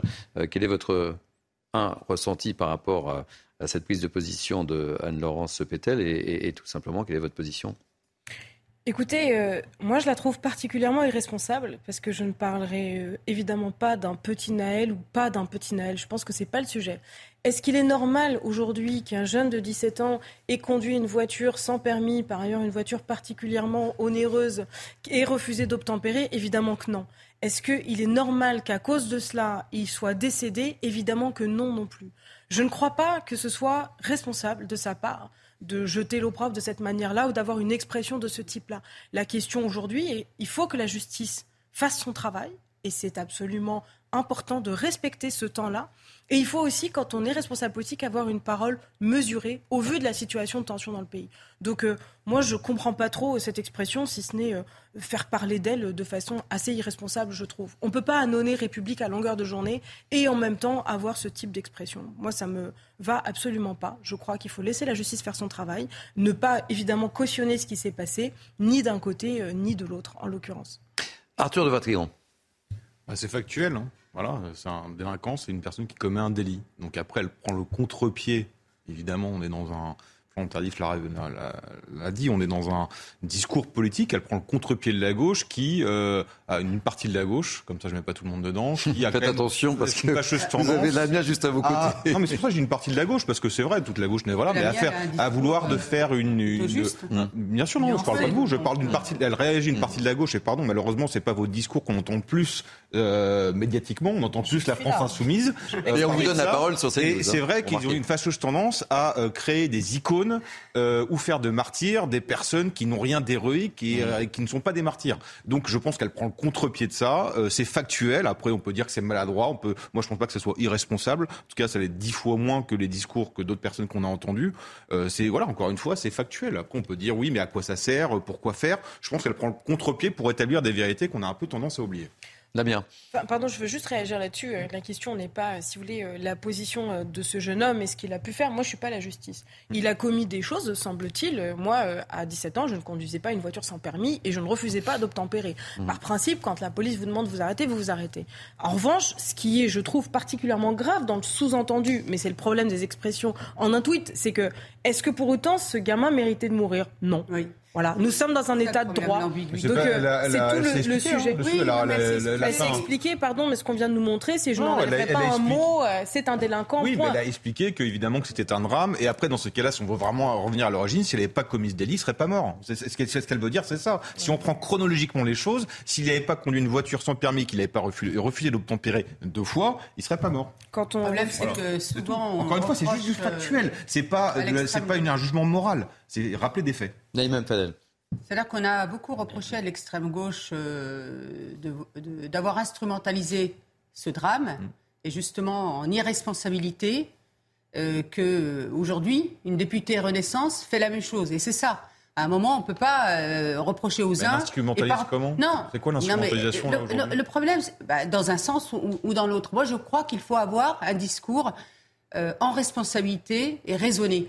Et euh, vraiment, je, je merci Lamia parce que votre discours est vraiment, voilà, c'est et, ça c'est factuel en fait le discours qu'elle a eu la, euh, euh Lamia. C'est un discours factuel. C'est qu'à un moment, on n'a pas le droit de conduire une voiture et surtout un bolide, de, de, de refuser d'obtempérer et à plusieurs reprises. Donc ça pose la question aussi de la responsabilité des parents. Peut-être que si on était intervenu à temps, ce gamin n'aurait pas récidiver. Donc ça pose vraiment cette, euh, cette question de l'accompagnement euh, de, de, la parentalité. Et en même temps, effectivement, qu'il soit mais multidélinquant, ça ne, enfin, on, ne veut pas qu'il arrive à un drame comme celui-ci et qu'il en meure. voilà, c'est juste ça. La question, c'est est-ce que ce qu'elle dit est faux ou est-ce que c'est vrai C'est tout. Aujourd'hui, juste factuellement, c'est vrai. Pour protéger justement même, euh, même j'allais dire c'est pour ça qu'en fait, sur ces questions-là, il faut avoir le courage d'une vraie politique. Parce que la politique qu'on a d'impunité, de, laxisme très tôt, et moi je vois des gamins de 11, 12 ans, même 10 ans qui commencent la délinquance, du fait d'être dans, de ne, de, ne, pas responsabiliser les parents, arrive à ce qu'aujourd'hui on arrive à ces, à ces drames-là aussi. Donc euh, ça veut dire qu'il faut intervenir. Et puis en même temps, c'est aussi l'anathème qui est jeté sur la police parce que la majorité des policiers, effectivement, euh, se conduisent très très bien. Et puis je dirais même une, autre chose, c'est que ce policier-là a le droit à la présomption d'innocence et qu'il faut attendre que l'enquête euh, lieu. Alors justement, euh, vous permettez la, transition de Miss Schulz, notre journaliste spécialiste police justice. Hein, la transition, hein. Oui, mais vous allez finir par me prendre ma place, hein, euh, Naïm Fadel, je vous vois venir. Euh, plus sérieusement, donc le jeune Naël est, mort, euh, tué donc, on le rappelle, par, par un tir de, de policier pour un refus d'obtempérer. Et l'homme de 38 ans a été mis en examen et placé en, détention provisoire pour homicide volontaire. Et Noémie, depuis le départ, il, il maintient sa, sa version. Celui, selon lui, évidemment, il n'avait pas l'intention de tuer l'adolescent. Il, explique qu'il a agi dans le cadre légal de la légitime défense. effectivement, il, il indique aussi qu'il ne visait pas le haut du corps, mais le bas du corps. Mais pour le moment, depuis la fin de sa garde à vue, ce policier il est incarcéré à la prison de, de la santé. Euh, il a été placé à l'isolement, ça veut dire qu'il ne voit pas les autres détenus, il euh, ne voit personne, il lit beaucoup, c'est ce que nous a dit son, son avocat, ce euh, fonctionnaire, on le rappelle, de 38 ans, expérimenté, plusieurs fois félicité, décoré par sa hiérarchie depuis le début de sa carrière, et qui dit effectivement qu'il qu'il a agi dans le cadre légal selon lui. jeudi dernier, la Chambre de l'instruction de la Cour d'appel de, Versailles a pourtant confirmé son maintien en détention provisoire pour plusieurs raisons. D'abord, le risque de trouble à l'ordre public, hein, la crainte d'un nouvel embrasement si on apprenait que ce policier euh, euh, était euh, remis en, liberté. Mais il y a d'autres raisons, hein, selon nos, informations. Euh, il y a d'abord les raisons concernant sa propre sécurité. On sait qu'il a été menacé et sa famille également. Et puis, une autre raison invoquée par les magistrats, c'est le risque de concertation frauduleuse entre cet homme, le mis en cause, et son collègue policier qui était présent au moment du tir, car il y a visiblement des contradictions entre les déclarations des deux hommes et puis enfin le risque de pression sur les témoins. Donc pour toutes ces raisons, cet homme est toujours en détention euh, provisoire. Son avocat, pour son avocat, c'est une situation absolument euh, inacceptable. Euh, il a fait savoir d'ailleurs qu'il déposerait autant de demandes de mise en liberté que nécessaire pour obtenir un placement sous contrôle judiciaire de, son client. Et pendant ce temps-là, bien sûr, l'enquête se poursuit. Au cœur des investigations, il y a la chronologie précise des faits et l'examen de l'enregistrement des échanges euh, issus des vidéos euh, qui ont été prises juste avant le tir mortel, les échanges entre les différents protagonistes. D'après les premières expertises de l'IGPN, on distingue trois voix, mais l'IGPN ne peut pas les attribuer avec certitude aux différents protagonistes. Et les policiers ont demandé à Naël de couper le moteur. On entend coupe, coupe. Puis l'un des policiers, a priori pas celui qui a tiré, aurait dit tu vas prendre une balle dans la tête. Euh, le policier qui a tiré lui a répété qu'il s'était senti euh, acculé euh, contre le trottoir et le, muret et qu'il avait pensé que le conducteur allait accélérer. Il pensait aussi que son collègue était dans l'habitacle, qu'il s'était penché pour, couper le, contact. Voilà donc pour cette enquête qui se poursuit et qui va durer encore de nombreux mois. Merci pour toutes ces précisions. Et on peut imaginer, vu le contexte du moment, une remise en liberté semble difficile, évidemment. Oui, au regard de toutes ces raisons hein, que les magistrats ont, ont, listé dans, quand ils ont pris cette décision du maintien en détention. Et la première étant bien sûr ce risque de trouble à l'ordre public qui plus est cette semaine avec les, avec les le, le, 14 juillet. Mais effectivement, c'est pas parce que ce policier aujourd'hui est incarcéré qu'il va rester incarcéré mhm. pendant toute la durée de l'instruction. On peut imaginer aussi euh, qu'une fois que euh, l'enquête aura avancé, que d'éventuelles nouvelles confrontations auront lieu entre, euh, entre lui et son, et son collègue, eh bien, il pourra demander effectivement un, placement sous contrôle judiciaire, ce qui est plutôt la, la, règle dans, dans, ces, dans, les affaires de ce type. Merci pour toutes ces précisions, cher Nomi Schulz. Réaction peut-être, Damien? Écoutez, moi, je, pour revenir sur ce qu'on disait sur la question de la responsabilité euh, des parents dans le cadre de cette affaire, euh, je crois qu'il faut faire attention. On a des gamins euh, qui clairement sont en perdition, qui commettent un certain nombre de fautes, d'erreurs, de délinquance, appelez ça comme vous voulez, quelque part. Pour moi, peu importe. Je crois que la responsabilité qui est interrogée aujourd'hui, elle est collective. Comment notre société est en capacité de faire de la promesse républicaine une réalité concrète et factuelle pour tous les enfants, quelles que soient leurs conditions de départ dans la vie? Ça, je pense que c'est la question du projet républicain. Sur euh, l'affaire en question, moi personnellement, je ne suis pas magistrate, je suis pas policière. J'ai évidemment confiance en la justice. À mon sens, il apparaît, au vu des éléments que vous avez évoqués, que la meilleure des solutions est celle proposée actuellement. J'espère que la justice permettra euh, d'apaiser aussi la situation, d'apporter des réponses. Et c'est extrêmement important parce que derrière ça, c'est aussi la question du lien entre la police et la population. Il y a un lien qui aujourd'hui, de façon factuelle, là aussi, est euh, distendu, on va dire ça comme ça, voire rompu à certains endroits. Et moi, je crois qu'on a besoin dans ce pays d'une police républicaine, qu'on a besoin d'incarner l'autorité de l'État et qu'on a besoin des policiers de proximité qui, au quotidien, permettent le vivre ensemble. C'est pas juste une question de répression et de maintien de l'ordre avec euh, toutes les dérives qu'on a pu connaître ces derniers temps. Donc euh, là, la réponse, elle doit être politique et c'est là où il faut de l'apaisement pour en revenir à ce qu'on disait euh, tout à l'heure. Merci mille fois. Euh, vous de vous donner un discours hein, qui est mm. extrêmement nuancé, modéré, parce que pour moi, vous êtes la gauche tout simplement la gauche républicaine que n'est plus LFI depuis un moment au niveau de ses prises de position, de ses prises de parole, de la surenchère, de l'outrance. Ça n'est que mon avis, je pense qu'on est beaucoup à le partager. Donc oui, on Et a je n'hésite pas à le dire. Ben, moi, je le dis. Parce non, que mais je vous le dis, je n'hésite pas non Voilà, plus à je le dire. sais. Je suis Vous très bien fait de venir sur les parce que tout le monde vous positions. félicite hein, sur vos Ouais, interventions écoutez, autour de euh, ce. Simplement honnête intellectuellement, madame. Vous Moi, j'ai pas de souci. Vous savez, quand la France insoumise, notamment sur le débat des retraites, euh, a eu les expressions qui ont été les siennes, les outrances qui ont été les siennes, j'ai fait partie de ceux qui l'ont dénoncé. Parce qu'effectivement, je crois que dans la tempête que nous sommes en train de vivre, sociale, écologique, euh, républicaine, démocratique, on a besoin d'être en capacité de s'exprimer clairement, d'avoir de la nuance, mais au-delà de ça, d'avoir un certain sens des responsabilités. Et je ne pense pas que le populisme qui veut jeter en permanence de l'huile sur le feu euh, participe à l'apaisement du débat démocratique. Donc aujourd'hui, euh, quelque part, halte au feu. Parce que sinon, je pense que la situation peut déraper très très gravement. J'ai vu les gamins qui étaient dans les émeutes pas plus tard euh, qu'il y a quelques jours. Ils étaient en bas de chez moi, littéralement. J'habite dans l'est de Paris, dans un quartier plutôt tranquille habituellement. Ils avaient, pour la plupart, je pense qu'ils avaient potentiellement quelques années de plus de, que mon fils, c'est-à-dire une dizaine, douzaine d'années. Est-ce que ça c'est acceptable? Bien sûr que non. Comment est-ce qu'on y répond? Je pense qu'il est plus qu'urgent qu'on se mette autour de la table et qu'on discute de façon apaisée sur les solutions qu'on propose à ces gosses. Parce que jeter l'opprobre aussi sur ces enfants, je ne pense pas que ce soit une bonne chose pour la suite, parce qu'ils sont inscrits durablement dans un cadre qui est celui de notre société. Donc comment est-ce qu'on leur donne des perspectives? Je crois que c'est ça qui doit nous Mais animer je crois que vraiment, là, Naïm Fadel. Et la majeure partie des émeutiers, euh, c'était ouais. arrêté, c'était Jusqu'à 14-18 maintenant, ans. très pour d'accord avec vous, mais 14-18 là, euh, Donc dire des que, enfants. que Bah, nous des sommes enfants. euh, responsables collectivement, euh, euh, alors que moi je crois pas. Je crois que quand on est parent, on élève euh, ses enfants. Je pense qu'il y a pas mal de choses qui sont faites dans notre euh, pays pour qu'il y ait un accompagnement à la parentalité. Euh, notamment euh, via les conseils départementaux, les assistantes sociales. Il y a des aides sociales aussi qui sont mises en place pour que justement on puisse éduquer euh, les enfants. Il y a les allocations familiales. Il y a des tas de choses qui sont mises en place. La politique de la vie, elle fait beaucoup, beaucoup.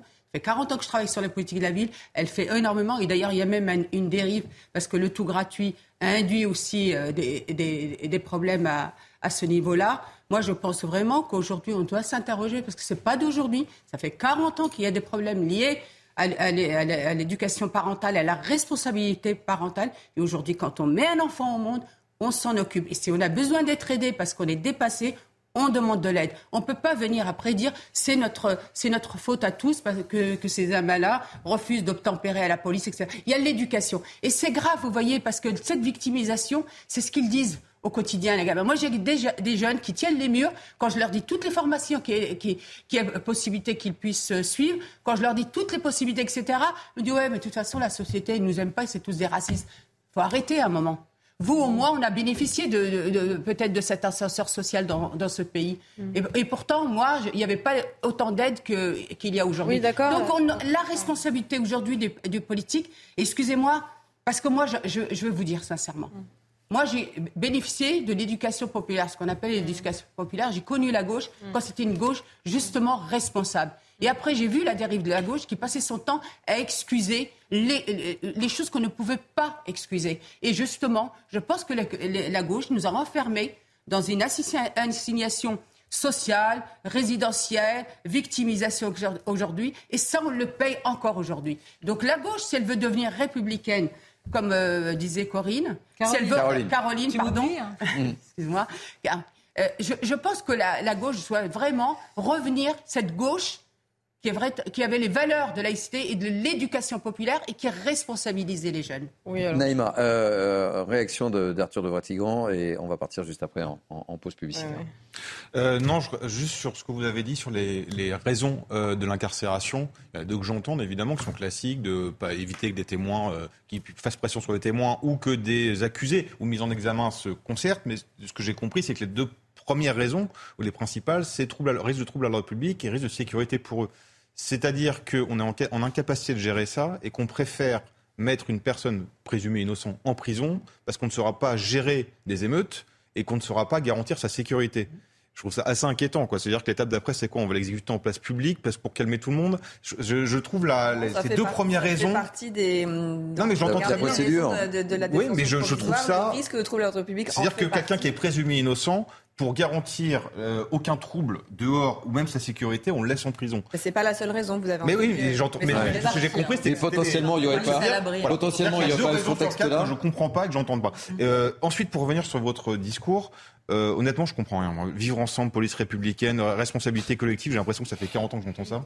Euh... J'ai pas 40 ans, donc ça va. Non, mais oui, mais peut-être que vous répétez des choses que vos maîtres de pensée disent. Euh, je suis incapable de penser par moi-même, c'est ça Si, mais on, ça s'appelle la transmission, l'éducation. Vous avez reçu des choses, vous êtes à l'école, donc vous avez reçu. Vous n'êtes pas né comme ça avec toute votre pensée. Bon, bah moi aussi, c'est pareil. Donc j'ai des maîtres de pensée, vous aussi. C'est pas du tout insultant de dire ça. Et que je pense que lorsqu'on a dans ces quartiers-là un privilège scolaire, un privilège fiscal, un privilège social, un privilège de service public, la, moi je, la responsabilité et le nom du vivre ensemble et, euh, et euh, l'aide et entendre toutes tous les problèmes, euh, honnêtement j'en ai marre. J'entends plus, je comprends plus. Réponse très rapidement. Euh, bah, réponse très rapidement. Oui, j'entends moi ce que vous dites et j'entends aussi ce que vous exprimez. Euh, simplement, euh, il y a un constat factuel à établir. Est-ce que ça fonctionne aujourd'hui? Force est de constater que non, au vu de ce qui s'est passé la semaine dernière. Donc soit on continue à dire c'est la gauche bien pensante, etc. Moi, je veux bien, j'ai le dollar. Genre, on peut tout à fait considérer que tout, le monde, tout le monde est, On paye les 40 ans de, gauche, c'est ça Neymar. On paye les 40 ans. Ah ben oui, hein, malheureusement. C'est très bien. Ok. on Laissez la parole à n'importe quoi. Enfin, la parole à Damien parce qu'on va partir en... de problèmes avec ça. Vous dites n'importe quoi, donc s'il vous plaît. Naïma, Naïma. C'est global. Après, je vous invite à lire mon livre. Et tout ça devrait faire d'excellent français. Je fais de la pub. Laissons la parole à, à Lamia juste avant de partir, très rapidement. Donc, juste, voilà, soit on considère que ça a fonctionné et auquel cas, comment on évolue, soit ça n'a pas fonctionné et donc il faut en faire une analyse et comprendre pourquoi peut-être trop d'assistanat, trop de machin. C'est pas mon sentiment à moi. Je pense simplement qu'aujourd'hui, il y a euh, euh, un sentiment de déclassement, un sentiment de, non prise en compte, un sentiment d'injustice que ressentent un certain nombre de concitoyens. Donc soit on considère que ça n'existe pas et on fait comme si on l'entendait pas et on le prend pas en compte, dans tact. Soit on considère, et c'est mon cas, qu'il faut être en capacité d'agir. J'ai pas de baguette magique et je ne sais pas faire en claquant des doigts. Simplement, je crois qu'il y a des choses à analyser. Je vais prendre un exemple très précis et je m'arrêterai là. Oui, voilà. Typiquement, Paris a été beaucoup moins impacté par les émeutes que dans d'autres villes. Parce que je pense qu'il y a une politique de la ville qui a été menée. Il y a globalement un tissu social qui se tient, qui euh, permet euh, des politiques publiques qui ont limité la casse à certains endroits. Là aussi, on peut considérer qu'on va parler de la voiture, etc. Bon, c'est pas le sujet. J'entends votre propos. on est en train de parler de la politique de la ville et de comment est-ce qu'on euh, mène cette politique-là à destination des jeunes, des familles monoparentales, des personnes isolées. Des personnes en comment de handicap, fait, Madame, rien n'est fait En hein. situation, oui, je suis adjointe en charge de la politique handicap. Cette cause, donc, on peut en discuter. Le mot de la fin, le mot de la fin, le mot de la fin. Non mais j'avais fini mon propos, c'est juste que je me fais pas mal. Été arrêtés à partir de 21 justement pour tenter d'éviter qu'il bah y ait un attroupement Le mot de la fin, on part en publicité. La mienne, la mienne. Pardon. Laissez terminer la mienne, s'il vous plaît. J'ai fini. Je voulais simplement dire qu'il faut analyser les choses de façon factuelle. On peut faire des procès à l'emporte-pièce et considérer que rien ne doit bouger, au coup tout ce qui se fait est mal, ou on peut avoir un minimum de lucidité, et c'est ce eh pourquoi je plaide. Allez, on clôt le chapitre, on se retrouve pour la dernière demi-heure. Merci Noémie Schulz en tous les cas pour euh, toutes ces précisions, c'est un plaisir de vous avoir. Euh, on se retrouve dans quelques instants et on parlera du rapport très controversé de la Ligue des droits de l'homme, on parlera euh, de Sainte-Soline. C'est un sujet qui vous inspire, je crois, Arthur de Vatrigan. beaucoup. beaucoup, me semble-t-il. Donc on retrouvera Arthur de Vatrigan et, mes invités dans, dans quelques instants. À tout de suite. Soyez bienvenus, vous êtes toujours sur CNews et c'est News été. C'est vrai, je ne cesse de le dire depuis hier, euh, ces deux heures passent de manière excessivement vite. Ah On a beaucoup de sujets à aborder. Euh, avec moi, Naïma M. Fadel, Caroline Pilas, Arthur de, de Vratigan, Florian Tardif évidemment, et, Lamia, euh, elle, Arrage. Ça va, vous vous sentez bien sur le plateau? Ça va, écoutez, il fait un peu frais, mais ça va. Bon, très bien. on va parler de Sainte-Soline. Sainte-Soline et un rapport un peu controversé, euh, celui de la, Ligue des, droits de l'homme. On le rappelle, euh, cette association est dans le viseur du, gouvernement. Son rapport de 150 pages détaille euh, quasiment minute par minute le déroulé des faits tels qu'ils ont été observés par les membres de l'association. Résultat, eh bien, euh, selon eux, la police a fait un, usage disproportionné de la force pendant cette manifestation. On se souvient de, ces images euh, en direct, personne ne les a oubliées. Euh, j'étais d'ailleurs en direct à, ce moment-là sur le plateau de, de, CNews, mais on va voir tout ça avec Vincent Fernandez et on en parle juste après. Et je vous attends au tournant, mon cher Arthur de Vatrigan. Dans ce rapport sur les événements de Sainte-Soline, rendu public hier, la Ligue des droits de l'homme estime que les forces de l'ordre auraient eu recours à un usage disproportionné de la force. L'État manque à son obligation première, qui est de garantir l'exercice du droit de manifester dans des conditions de sécurité. Le rôle d'une police républicaine, on ne le répétera jamais assez, est de protéger les citoyens et non de les violenter. Ce n'est pas la première fois que les critiques fusent entre la Ligue des droits de l'homme et le gouvernement. En avril dernier, la Première ministre pointait du doigt l'organisation face aux sénateurs. J'ai beaucoup de respect pour ce que la LDH a incarné. Je ne comprends plus certaines de ses prises de position. Cette incompréhension n'est pas nouvelle. Elle s'est fait, elle s'est fait jour dans ses ambiguïtés face à l'islamisme radical et elle s'est confortée depuis quelques mois. Elisabeth Borne fait ici référence à l'appel de la Ligue des droits de l'homme à participer à la très controversée marche contre l'islamophobie en 2019. Est également reproché à l'organisation ses critiques et son implication dans l'opération Wambushu initiée par Gérald Darmanin à Mayotte en avril dernier. Le ministre de l'Intérieur qui a par ailleurs déclaré qu'il souhaitait se pencher sur les subventions de l'État accordées à la Ligue des droits de l'homme. Allez, je vous fais réagir dans quelques instants, euh, Arthur, mais euh, j'aimerais euh, vous montrer une petite séquence qui se passe de commentaires. Je vous la livre, et puis on réagit après.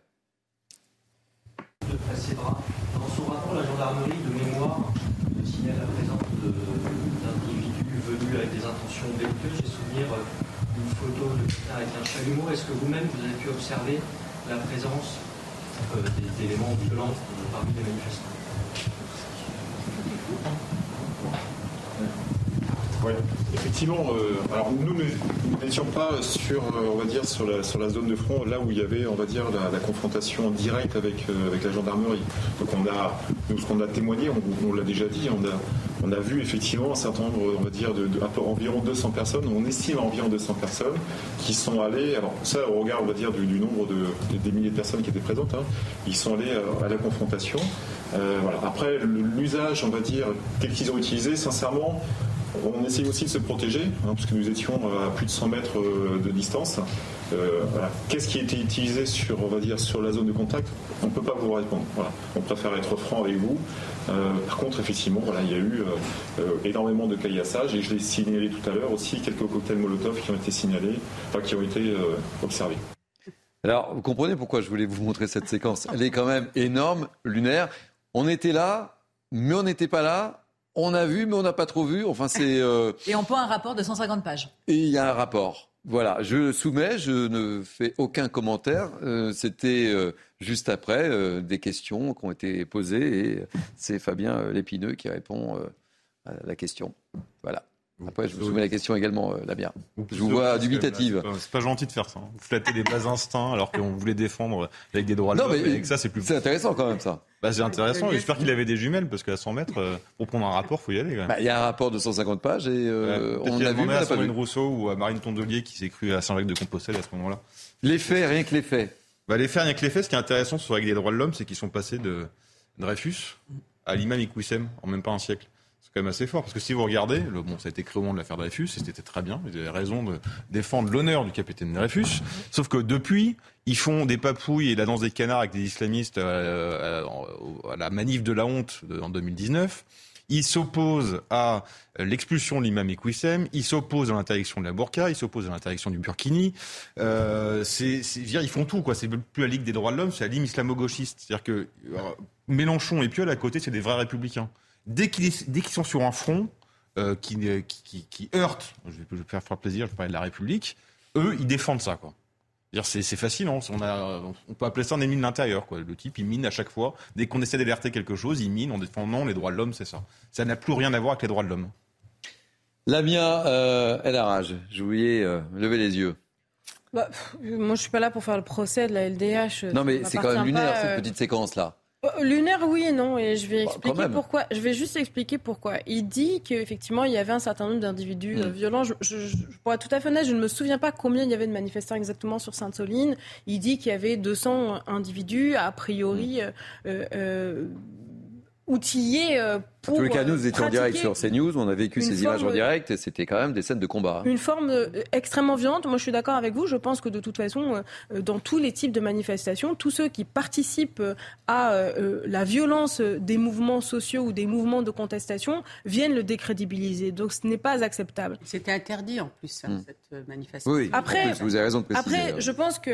Cette question, euh, elle est plus globale en fait. C'est comment est-ce qu'aujourd'hui on garantit le droit à manifester, le droit à pouvoir exprimer son opinion dans des conditions qui soient acceptables, dans des conditions de maintien de l'ordre qui soient respectueuses de cette liberté fondamentale? Je pense que c'est ça euh, la vraie question. On peut constater que effectivement il y avait des scènes d'ultra-violence euh, sur Sainte-Soline. J'ai aussi vu les mêmes images que vous, mais j'ai aussi vu des gens qui étaient présents pour manifester leur opposition à un projet qui a un impact écologique fort, qu'on soit d'accord ou pas. Enfin, je veux dire, c'est même pas le sujet et qui étaient présents de façon tout à fait pacifique. Donc je crois que quand on est en responsabilité politique comme l'est le gouvernement, la vraie question c'est comment est-ce qu'on permet aux gens qui ont envie de manifester pacifiquement Hmm. de pouvoir le faire et ça C'est plus global. ça Non, je vous parle pas de ça, je parle de façon plus globale, c'est ce que je vous dis. Parce que là, là, on est dans une manifestation. Hein. me je vous pas fais dit. pas dire, je vous pose Je, une je question. dis c'est- qu'il y avait effectivement euh, un groupuscule de personnes, 200 disent-ils, de ce que je, je- je lis euh, ça et là, moi j'y étais pas, qui étaient euh, armés d'intentions ultra-violentes. Ok. Autour de ça, il y avait des gens qui avaient envie de manifester de façon pacifique, comme c'est le cas euh, sur un certain nombre de manifestations. Quand on est ministre de l'Intérieur, comment est-ce qu'on permet aux gens qui veulent manifester de façon pacifique Elle était de pouvoir s'exprimer. C'est ça que je dis. Les gens qui veulent manifester d'une manière pacifique, si elle est interdite, elle est interdite. On obéit. Donc à la on- ligne. on interdit Non. tout type de Non, je dis manifestation pas ça. désormais Je dis pas ça. Je, vous rejoins. Un, s'il y a des- une manifestation, faut faire en sorte que ça se passe bien et l'État doit faire en sorte avec les organisateurs que ça se passe bien et que les gens puissent manifester. Deux, quand l'État décide euh, d'interdire une manifestation, on n'y va pas. Point à la ligne. Euh, Sinon, c'est pas la peine. Vous avez vu, tout à l'heure, on parle des refus d'obtempérer. Mais sinon, c'est tout. tout euh, je veux dire, dans ce cas-là, on n'obéit à rien. Vous Bon. voyez ce que je veux dire? C'est interdit. Je, vois le temps qui passe, je voulais juste Oui, vous faire réagir, vous montrer. Non, je vous en prie, je vous en prie. Faites comme vous voulez, à la carte, Naïma. Euh, on, on va, on va changer de sujet parce qu'il y a deux sujets sur lesquels j'aimerais vous faire réagir très rapidement. Il nous reste quasiment euh, 7 minutes. Euh, on va parler du, du sommet de, de l'OTAN, euh, l'Alliance euh, Atlantique, qui démarre euh, aujourd'hui en Lituanie et, ça démarre plutôt euh, fort. La Suède, neutre depuis deux siècles, pourrait faire son entrée comme pays euh, membre et le président turc Erdogan a levé son, refus sous condition. On va retrouver tout de suite notre envoyé spécial sur place qui nous attend, Harold Iman. Pourquoi, soyez le bienvenu, je suis ravi de vous retrouver, euh, Harold. Pourquoi ce soudain revirement? Eh bien, euh, ce revirement, c'est parce que c'était déjà un peu dans les tuyaux et on aime bien les coups d'éclat et les coups de théâtre et particulièrement le président turc, il aime faire cela. Et c'est un peu la même chose du côté de Viktor Orban qui euh, est arrivé tout à l'heure en disant oui, non, euh, la Suède, pas de problème, alors qu'il avait fait mine de le bloquer. Donc euh, c'est quelque chose qui euh, est annoncé ici comme un coup de théâtre. C'est vrai que c'est allé beaucoup plus vite que prévu, mais Erdogan a obtenu des choses, des contreparties. Il va pouvoir accéder sans doute à l'achat des avions F-16 américains. Donc vous voyez, rien n'est gratuit dans ce système international à euh, l'OTAN. Mais bien sûr, tout ceci c'est fait pour faciliter le dossier ukrainien qui, lui, était un petit peu bloqué par le dossier suédois et la Suède qui voulait entrer dans l'OTAN justement parce qu'elle avait peur de la Russie. Donc vous voyez, tout s'enchaîne et soudainement on peut avoir comme ça des décoinçages. Merci euh, mille fois, Harold Iman. C'est important, effectivement, de, de signaler ce, revirement. Allez, on va terminer euh, très rapidement euh, ce Mini News été avec euh, un nouveau tweet. On a beaucoup parlé de la communication de Papendiaï autour de d'Europe 1, euh, autour de autour de comment de CNews et du groupe Bolloré, et puis une, communication de, de Christophe Deloire, qui est le président, vous le savez sans doute, de Reporters sans frontières. Là où Vincent Bolloré passe, le journalisme trépasse. Florian. Oui, de toute façon, il a un ennemi euh, désigné, c'est euh, Vincent Bolloré. Euh, Reporters sans frontières produit assez peu de documentaires. Il y a un, documentaire qui a été produit récemment qui s'appelle Système B, qui s'attachait justement aux, agissements de, Vincent Bolloré et, aux affaires qu'il pouvait mener. moi, ce qui, m'étonne toujours au sein du débat public actuellement en France, c'est qu'on a l'impression qu'il n'y a qu'un actionnaire, grand patron des médias. C'est-à-dire la seule personnalité qui est constamment ciblée, attaquée, euh, qui ne répond jamais d'ailleurs, euh, et, il a peut-être raison, raison de le faire. Je ne vais pas parler en, son nom, je ne le connais pas. Euh, c'est-à-dire que je travaille de, manière non directe pour, pour lui, mais les personnes qui pensent que Vincent Bolloré tient la plume de l'ensemble des, journalistes qui peuvent opérer dans, dans les médias qu'il possède, c'est faux. Enfin, c'est faux. C'est-à-dire, c'est ce qu'on peut euh, c'est ce que certains veulent, euh, veulent laisser euh, croire, mais c'est tout à fait faux. Après, bien évidemment, il y a une ligne éditoriale, mais il y a une ligne éditoriale dans, dans chacune des, des, rédactions, assumée ou non par, par ces mêmes rédactions. Mais critique-t-on, par exemple, BFM TV, qui est détenu aussi par un grand patron? Je pourrais citer quasiment l'ensemble des, des, médias. seul le service public n'est pas concerné. Et encore, on pourrait là encore dire est-ce que le, le, service public est totalement indépendant, puisqu'il y a le, le, le gouvernement qui peut euh, s'immiscer dans les affaires du service public. Enfin, moi, ce qui m'étonne vraiment, c'est le fait qu'il y a euh, comme ça presque un ennemi public euh, numéro un en la personne de, Vincent Bolloré et qui est ciblé constamment par, par une partie de la, classe dirigeante. Lamia euh, j'entends que porte-parole du PS, on a beaucoup évoqué hier la prise de position de Papendiaï concernant, je l'évoquais, notre groupe. Là, c'est Christophe Deloire. vous en pensez quoi en tant que femme politique? Écoutez, euh, moi j'entends euh, votre propos et votre mmh. plaidoyer. Je pense que ce qui est en cause, c'est pas les journalistes qui font leur travail, j'imagine, et je l'espère de la façon la plus impartiale qui soit. La question, c'est celle, pardon, je vais peut-être être un peu grandiloquente, mais c'est celle de la démocratie. Parce que pour le coup, l'indépendance des médias, la liberté de la presse, est un des piliers, moi je crois, en tant que femme politique de gauche, de la démocratie. Et donc quand on a de tels regroupements d'actionnaires euh, autour d'individualités richissimes, euh, qui tiennent non pas la plume des journalistes, mais qui ont une incidence sur la ligne éditoriale, oui, je crois que la question peut se poser sur l'avenir de l'indépendance de la presse. Et vous savez, la, question. Non, mais la question. Non, mais attendez, la, question, euh, Il y a un certain nombre de groupes. Moi, j'ai appartenu. qui était visée. J'ai appartenu à un groupe euh, pendant 30 ans, qui était détenu par un, gros groupe également, et j'ai jamais eu le sentiment qu'on me dictait vraiment ce que je devais dire, ce que je vais écrire, ce que voilà. Euh, mais faites une cartographie des principaux groupes de presse aujourd'hui. Je pense à la presse quotidienne régionale qui est en grosse difficulté. Euh, le groupe de l'Est, euh, tous les journaux qui sont à l'Est appartiennent à un grand groupe également, à une banque. Je veux dire, c'est aussi ça, c'est la, la, possibilité d'avoir les moyens de faire son métier. Oui, vous avez et en l'occurrence, je peux en témoigner. Vous avez raison. Et je crois qu'en tant que politique, la question pour nous, c'est comment est-ce qu'on garantit l'indépendance des médias justement, Moi, je vous le dis, euh, Florian vous le dit, et tous les journalistes qui travaillent autour de cette euh, rédaction, euh, aussi bien sur Europe que sur CNews. J'entends. J'entends. Vous pouvez nous ben moi, je vais vous prendre et, et, l'ensemble des chroniqueurs aussi. Chroniqueurs et éditorialistes moi, je, ce genre de choses. Je, Parce qu'on a l'impression, Madame, que c'est pas contre vous, hein, du tout. Je vous agresse pas. J'ai bien fait de venir. Mais que non, non, mais je vous dis ce que je pense aussi en tant que citoyen. Mais j'ai pas fini de mon propos en fait, hmm. si vous me permettez, parce que j'ai été interrompue. Je veux juste finir sur un point euh, particulier. Euh, typiquement, ce qui est en train de se passer actuellement au JDD est quand même globalement euh, inquiétant. Il y a un mouvement de grève, il y a un dialogue qui est aujourd'hui rompu parce qu'il y a eu un changement à la tête de la rédaction du JDD et on sait qu'il va y avoir une incidence sur la ligne éditoriale. Et moi, je ne peux pas aujourd'hui vous poser vous n'en savez question. Rien vous n'en savez rien Écoutez, excusez-moi. Mais, regarde le parcours journalistique de la personne visée en l'occurrence, il y a quand même un parti pris qui est assez fort. Donc euh, les journalistes en question ont le droit de craindre pour leur liberté d'expression et leur liberté à pouvoir exercer leur manière, leur, euh, leur, euh, leur métier de façon totalement indépendante. Mais regardez la carte... Lamia, regardez la cartographie de la presse en France. Regardez-la. Et regardez à qui appartient je suis Et regardez la cartographie aussi. Arthur de Vatrigan. En fait, le truc, c'est qu'il y a une nouveauté, c'est le pluralisme. C'est bizarre, c'est un truc qui n'existait pas avant, donc forcément, ça, ça, change un peu les habitudes et ça fait réagir. Euh, juste deux choses rapides sur le JDD. On peut avoir votre avis. Moi, je suis juste surpris que la rédaction se mette en grève et refuse de rencontrer le nouveau patron.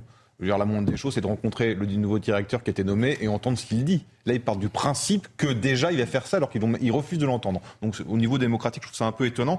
Ensuite, euh, sur, euh, moi, il y a quand même une déclaration qui m'a choqué. Et évidemment, euh, ce monsieur Delors, on l'a pas entendu. C'est quand la patronne de France TV vous bah, explique qu'elle veut, le but de France Télévisions, c'est de, de la France 2, c'est de représenter, représenter la France telle qu'elle devrait être. Hmm. C'est quand même fascinant, quoi. Et, ça, qu'elle regrettait d'ailleurs que ce soit pas la représentation. Oui, Et c'est quoi ça aussi Telle qu'elle devrait être, ça veut dire en gros telle que voudrait qu'elle soit. C'est ça que ça veut dire. En gros, ça veut dire je vous pique les clés euh, tel un squatter et en plus je vous fais raquer un loyer parce que même si euh, on paye plus euh, la redevance, on sait très bien que c'est l'État qui paye et on lui demande pas son avis. C'est fascinant. Et ça, par contre, personne réagit. Alors que c'est la télévision publique, c'est-à-dire qu'elle appartient à tout le monde. 30 secondes. Moi, j'ai pas eu l'opportunité. Deux secondes, deux secondes, parce que là, je vais me faire gronder. Pardon. Non, mais juste, oui, exactement. Tout ce que je voulais vous dire, madame, c'est que la majorité d'entre nous, nous ne sommes pas des vilains fachos. Et quand on rencontre des téléspectateurs de CNews, Attendez, je suis là. Je peux vous assurer que moi, je rencontre des gens de toute origine, de toute couleur de peau, et qui nous disent merci d'exister. C'est tout ce que j'ai. Et vous remarquez que. Ne faites pas dire ce que j'ai pas dit. Non, mais moi, je vous réponds. la parole était libre. N'est pas Lamia, euh, la parole était libre sur notre plateau ce matin. complètement bridé, je tiens à le dire. Merci. Merci, la, euh, Lamia. Vous reviendrez. Bah écoutez. Ok. Merci Naïm Fadel. Merci Caroline Pilas. merci Arthur de Vatrigan. Merci mon cher Florian. On se retrouve sans doute demain, j'espère. Hein Merci à Biba M. Guizou qui m'a euh, assisté dans la préparation de cette émission. Merci à Cynthia Pina. Merci aux équipes de la promotion, à Jacques Sanchez, Nicolas Nissim. Merci aux équipes enregistrées. C'était qui à la réalisation, euh, Biba, aujourd'hui? C'était c'était Mathieu. Eh bien, je remercie Mathieu. Euh, euh, vous pouvez revivre évidemment ce Billy News été, je dis bien été, non week-end, sur notre site cnews.fr. Et puis dans quelques instants, eh bien, je vous retrouve pour la parole au français avec beaucoup, beaucoup, beaucoup de sujets. Ne zappez pas, évidemment, nous sommes ensemble jusqu'à 15h. À tout à l'heure.